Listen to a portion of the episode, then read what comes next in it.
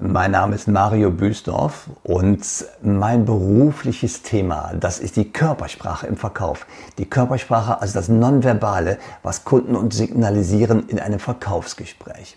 Und in diesem Kontext, da arbeite ich mit Menschen aus dem Geschäftskundenvertrieb, aus dem B2B-Umfeld, daran, deren Fähigkeiten in dem Bereich zu entwickeln. Und da kommt es ganz häufig bei den Seminaren oder Anlässen, wo wir uns sehen, kommt es zu Fragen, meist so in der Mittagspause, wo jemand fragt, sagen Sie mal, Herr Büsdorf, ähm, wie bekommen Sie eigentlich Ihre Kunden? Wie holen Sie sich Ihre Kunden? Wie machen Sie das?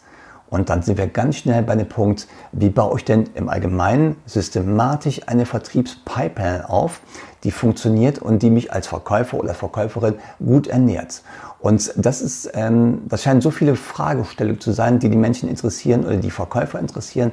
Deswegen habe ich gesagt, neben der Körpersprache, ich mache mir hier eine kurze äh, Videosequenz oder mehrere Sequenzen, wo wir uns genau das Thema greifen. Wie baue ich nämlich eine Vertriebspipeline systematisch auf, sodass ich als Verkäufer mich darauf verlassen kann, dass sie funktioniert und dass sie mich erfolgreich durch das Jahr trägt.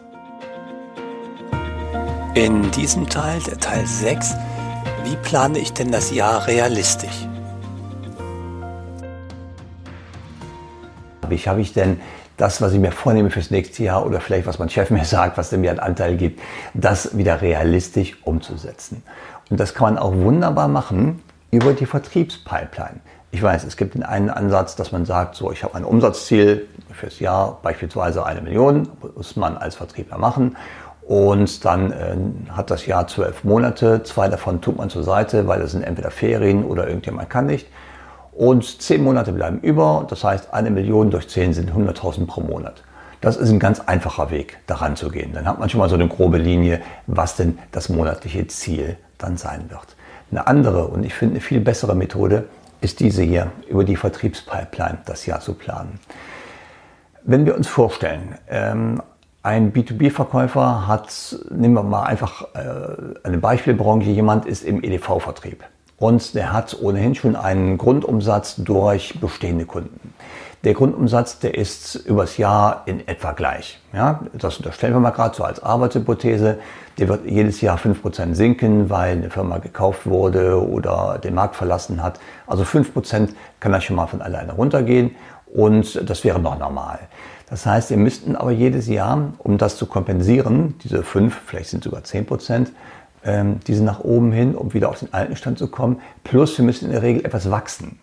Und stellen wir mal einfach vor, als Arbeitshypothese, das Wachstum, also die neuen Kunden, die dazukommen, sollen im Jahr 150.000, was man da oben hin, 150.000 Euro sollen die an Umsatz machen, die neuen Kunden. Jetzt wird die Frage, wie mache ich das denn realistisch? Und da können wir einfach mal ein Gedankenspiel machen.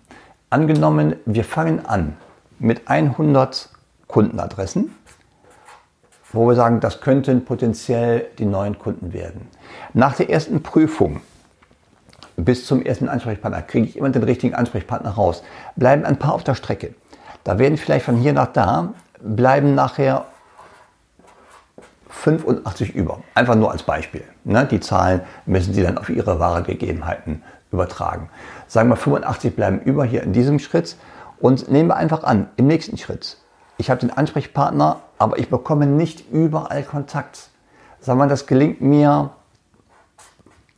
70 Mal. Und man merkt ja schon, hier ist ein kleines Gefälle drin, ne? von jedem Schritt zum nächsten Schritt, den wir machen. Sagen wir, es gelingt mir 70 Mal, den richtigen Ansprechpartner herauszufinden. Und diese 70 würde ich mich jetzt bemühen, zum Termin zu kriegen. Hier gibt es auch wieder ein Gefälle drin und sagen wir, es gelingt uns davon, sagen wir 50 über einen Zeitraum von drei bis sechs Monaten in ein Gespräch hineinzubekommen, in einen Erstkontakt. Und dann beginnt ein Prozess, ähm, haben wir die richtigen Produkte, haben wir die Dienstleistung, haben wir den Kunden verstanden und so weiter. Und hier beginnt ein Prozess über mehrere Folgeschritte. Hat der Kunde ein Projekt, wo er uns einsetzen kann. Und das geht immer weiter. Und auch hier gibt es ein natürliches Gefälle. Und hier am Schluss bleiben vielleicht 30 Stück über, wo wir bis zum letzten Folgeschritt gegangen sind und wo wir in die Auftragsvergabe reinkommen. Und dann wird sich nicht jeder für uns entscheiden. Aber einfach mal als Arbeitshypothese, wir nehmen jeden zweiten. Das heißt, hier hätten wir 15 kaufende Kunden, die wir nachher nach einem gewissen Zeitraum, also nach ihrem Vertriebszyklus, Akquisezyklus, über hätten. Von 100, mit denen wir mal ganz stark gestartet sind. 15 ähm, bleiben über und werden nachher zu kaufenden Kunden. Wenn wir jetzt sagen, Arbeitshypothese, jeder von denen im EDV-Bereich macht in einem ersten Auftrag oder in einem ersten Jahr durchschnittlich, also ein durchschnittlich Zeichen, 10.000 Euro, dann haben wir 15 mal 10.000 genau die 150.000 Euro und die es gegen die als Wachstumsergebnis da stehen sollten. Und wenn wir jetzt rückwärts gehen und sagen, 15 Aufträge haben wir, dafür mussten wir hier ganz am Anfang mit 70 Erstkontakten starten. Ja, das hier ist ein relativ einfacher Prozess, der geht schnell und mit 70 mussten wir dann starten und die aufs Jahr verteilen. 70 Erstkontakte, jetzt überlegen wir mal kurz, wie viele Wochen hat das Jahr? 52.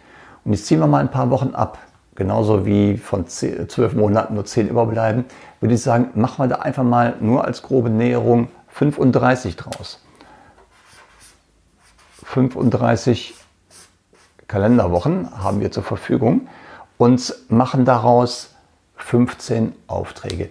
Das heißt ungefähr, ungefähr so als ganz grobe Näherung brauche ich 2, ein kleines bisschen, 2,1, ich hoffe die Rechnung stimmt es auch, 2,1 Erstkontakte pro Woche.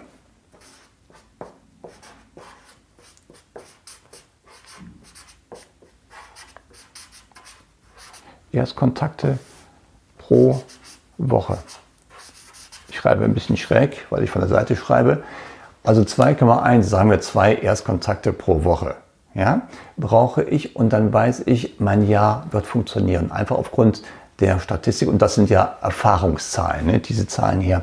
Aufgrund der Erfahrung, die Sie bisher gemacht haben, wissen Sie, wenn die es nur konsequent durchhalten, zwei Erstkontakte pro Woche durchzuziehen, dann werden Sie Ende des Jahres 15 neue Kunden haben. Denn die, die Pipeline, die ist verlässlich und Zahlen lügen niemals. Also zwei Kontakte pro Woche, zwei neue Kontakte, das ist machbar in der Regel pro Woche und ich habe dann guten Erfolg zum Jahresende. Und so plane ich persönlich meine Vertriebspipeline. Ich wünsche dir viel Spaß bei der Umsetzung und ein erfolgreiches Jahr.